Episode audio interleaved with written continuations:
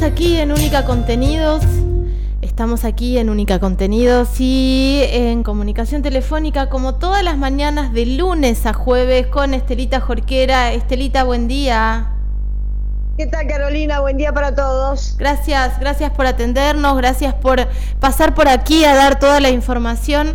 Eh, quiero contar que recién la llamo a Estela y me dice, estoy haciendo números, es tremendo esto que está pasando en la comarca, en el partido de Patagones, ¿no?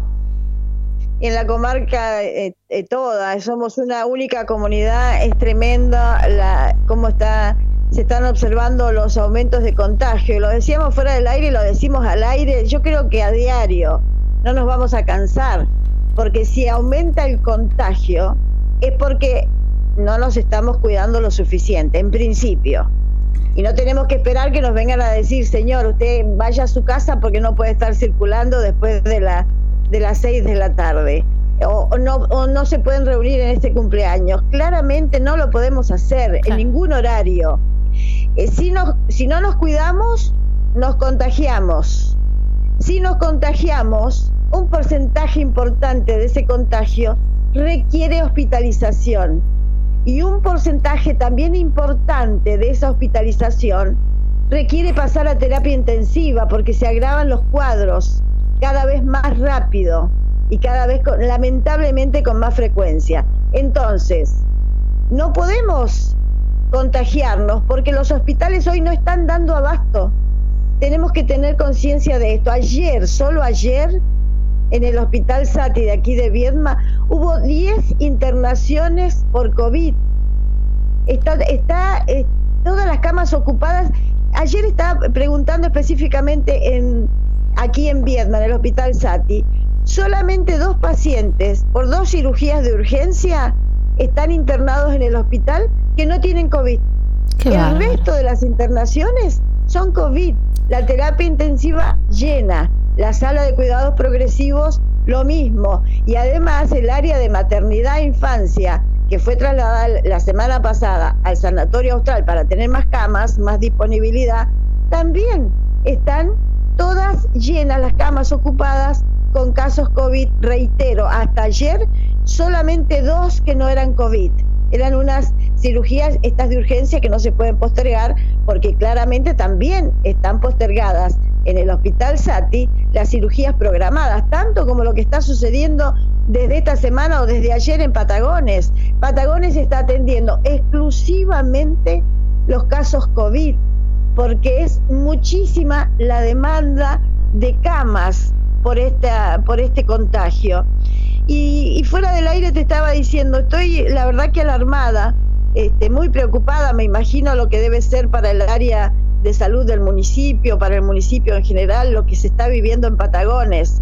Empezamos el lunes y de acuerdo a los datos oficiales que se van difundiendo desde el área de salud del municipio de Patagones, el lunes 329 contagios. La información del martes dio 347 contagios. Es decir, el martes 18 positivos más que el lunes. El miércoles el dato fue de los nuevos contagios de 378. Comparado con el miércoles, 31 casos más. Fíjate la dimensión de 18 a 31 en un día, claro, en 24 horas, esta cantidad de contagios. Y desde, el, desde ayer a hoy, que hoy se está informando 414 contagios, comparados con los 378 de ayer, suman 36. Es decir, que hoy, por lo menos el registro de hoy, que es el de ayer en realidad, el registro de hoy, suman 36 contagios más en Patagones. Y ni hablar del dolor que significa la pérdida de una persona, de una vida. Al lunes eran 67 los fallecimientos, el martes 68, el miércoles ayer 70, hoy 72 fallecimientos. Terrible, terrible. Si esto no nos hace tomar conciencia, esta crueldad, este dolor irreparable, no nos hace tomar conciencia que nos tenemos que cuidar porque es la única fórmula para no contagiarnos, la verdad, que no entiendo qué es lo que hacemos. Mm, Estela, Estelita, eh, te estaba escuchando y, y hoy se eh, subió al diario Río Negro una nota que no sé si leíste, que es un día de guardia en primera persona, la crónica del colapso sanitario. Y yo quiero leer un pedacito para que entendamos que esto no es una película que vemos lejano. A las personas que no le importa la realidad de la otredad, si no le toca a la familia, si no le toca al grupo más cercano, por ahí se da cuenta que acá, en la provincia de Río Negro, está pasando esto. Mira, te leo un textito. Es, un, es un textual de Patricia Boll, que es médica de Roca. Mirar los ojos llenos de miedo de quien no puede respirar y al que se le avisa que va a ser intubado y conectado a un respirador si tiene suerte. Ser receptor de las que quizás sea la última mirada y las últimas palabras de un ser humano. Sentir la mano que aprieta fuerte cuando le decís a tu paciente que no tiene chances de una cama en terapia porque no hay. Reanimar a un paciente que se iba de alta por COVID por muerte súbita. A quien la familia lo esperaba en su casa donde no llegará ver pasar a un colega de 44 años en una bolsa negra porque no resistió al COVID, pasarse 48 horas tratando de conseguir una cama con oxígeno o una cama en terapia para los pacientes que aguardan en los pasillos de los hospitales de Río Negro, desde Cipoletti a Viedma, de Campo Grande a Jacobasi, relató la médica roquense Patricia Bolt el sábado pasado. Es tremendo. Yo te sumo, a veces uno... Eh, no quiere entrar en estos terrenos tan, tan escabrosos, tan dolorosos, porque eh, siempre priorizando el dolor ajeno, el dolor de la familia, el dolor del amigo, del afecto cercano. Eh, pero ¿sabes qué se hace en el hospital Sati? Cuando un paciente va a ser trasladado a la sala de terapia intensiva, la, familia, en principio, el, el paciente que está internado por COVID queda totalmente aislado, inclusive de su propia familia. Cuando la situación de ese paciente se agrava y la única oportunidad de vida que se le puede dar en el hospital es pasarlo a la sala de terapia intensiva para intentar algo más y salvarlo, en los casos que se puede, ¿sabes qué se hace, Carolina?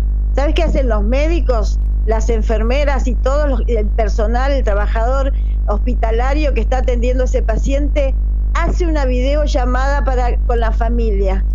El paciente, si está en condiciones, se comunica con su familia a través de la videollamada, más allá que, que por este medio, el médico le comunica a la familia que necesitan pasar al paciente a terapia intensiva. La única forma de comunicarlos y, y que la familia lo vea a ese paciente es a través de un videollamado.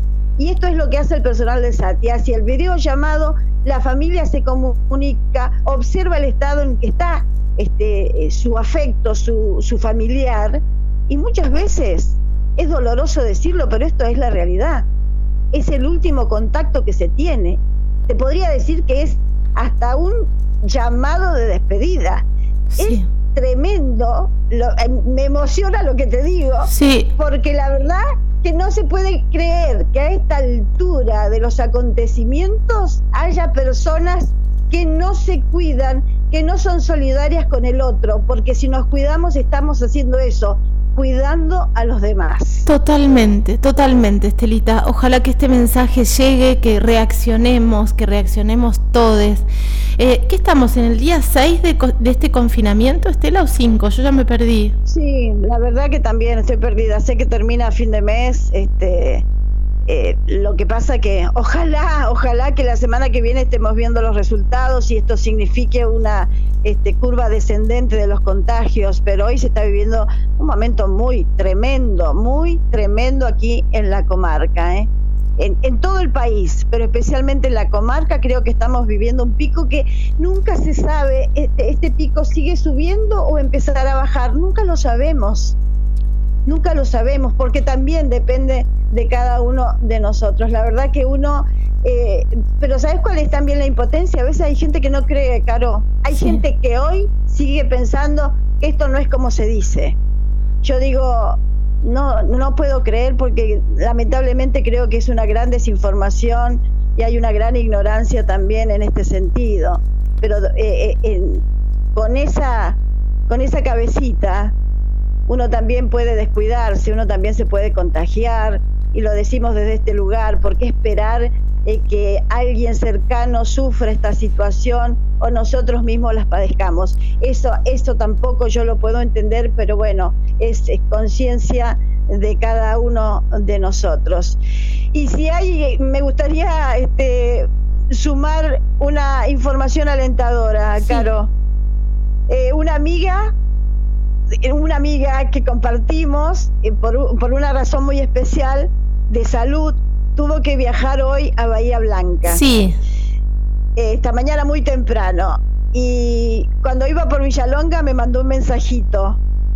Cruzamos un camión que lleva vacunas. Ah, qué buena noticia. Y yo que ese camión que lleva vacunas tenía como destino final, me imagino yo, Carmen de Patagones, supongo, y anhelo que así sea. Ojalá que estén llegando más vacunas para seguir protegiendo a la comunidad.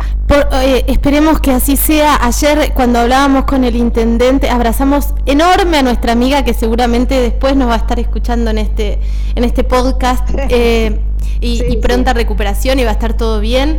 Y por otro lado, eh, contarte que ayer el intendente Sara lo que nos decía es que las personas que están ingresando al hospital con, eh, en estados graves con, por COVID, ya no son las personas mayores de 65 que son las que están vacunadas. El rango etario ahora es de 40, 45, 50, por eso es imprescindible que lleguen las vacunas. Y él hacía esta reflexión, todavía no me entra en la cabeza cómo hay gente que no se quiere vacunar teniendo la opción. Sí. No, hablábamos de esto, de más allá de las diferencias político-partidarias, es un momento para que estemos todos juntos.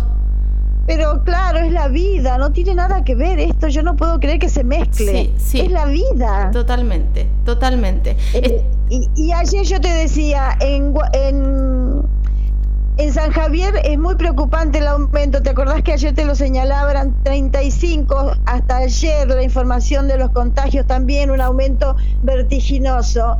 Y eh, hablando con el comisionado de fomento, con Javier Garabaglia, me decía que eran 35 los contagios, más de 140 personas estaban aisladas.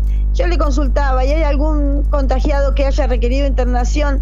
Sí, un, un vecino este, está internado. Lamentablemente, hoy te tengo que decir, Caro, que ese vecino murió ayer en el hospital Sati. No, tremendo. Para que tomemos también dimensión de lo vertiginoso y lo dañino. Hoy se está hablando que aquí está eh, circulando este, la cepa de Manao, sin duda, que está circulando otra cepa por lo vertiginoso del contagio, eh, por, eh, por, el daño tremendo que provoca rápidamente. Es un, una destrucción que provoca esta, este virus que es mucho más grave que lo que vivimos en la pandemia, en el pico de pandemia en durante el año pasado.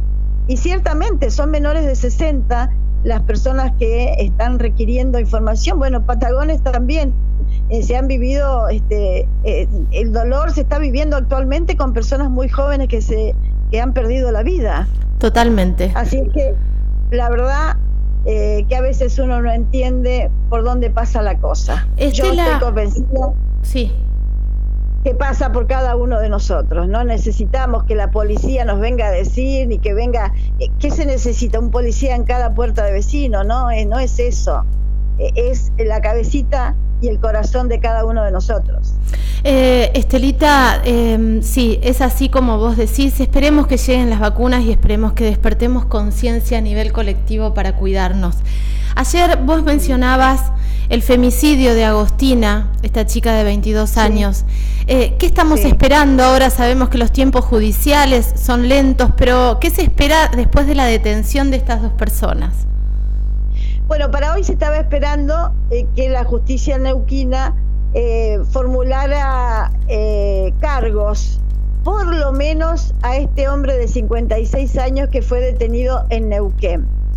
Eh, sabemos que por el femicidio de Agostina Gisman eh, hay otro hombre detenido, en este caso de 48 años, y que fue privado de su libertad en San Javier, donde estaba hacía eh, aproximadamente una semana en una vivienda del radio urbano de San Javier. No sabemos si es porque tiene familiares, conocidos, desconocemos todo eh, eh, cómo ha sido este funcionamiento, pero que claramente se estaba alejando de, Neuquén en el marco de esta investigación. Por suerte, dos personas detenidas, sospechadas hasta el momento, y es muy poco lo que ha trascendido, suficiente como para saber que esta, esta jovencita de 22 años, mamá de una criatura de un año y medio, eh, fue asesinada, no solo asesinada, sino después eh, su cuerpo para este, evitar que se lo encontrara calcinado en un basural cerca del autódromo de Centenario. Eh, se está avanzando, entendemos nosotros, en la investigación, pero muy poquito es lo que se conoce. Interpretamos que una vez que sean formulados cargos, por lo menos a uno de los dos detenidos, habrá un poco más de, detalle, de información en este sentido. Lo que sí estuvimos averiguando ayer, Carolina, si este hombre detenido aquí en Viedma ya había sido trasladado a Neuquén. Eh, lo que se nos señala es que hay un protocolo por cumplir en el marco de los traslados y detenciones por justamente por el COVID se le tiene que eh, hacer un hisopado al detenido, esperar el resultado y recién en ese momento disponer del traslado. Em, bueno, vamos a esperar a ver qué, sucede luego. Estelita, te mando un beso enorme. Gracias por esta comunicación. Otro para vos y cuidémonos, por favor, todos. Totalmente. Hasta mañana. Hasta mañana. Hasta mañana no, hasta el lunes. Buen fin de, buen fin de. hasta, hasta el lunes, buen fin de para todos. Hasta el lunes. Eh, estábamos hablando con Estelita Jorquera, eh, que nos trae toda la actualidad y esta reflexión que se repite día a día y que es tan necesaria.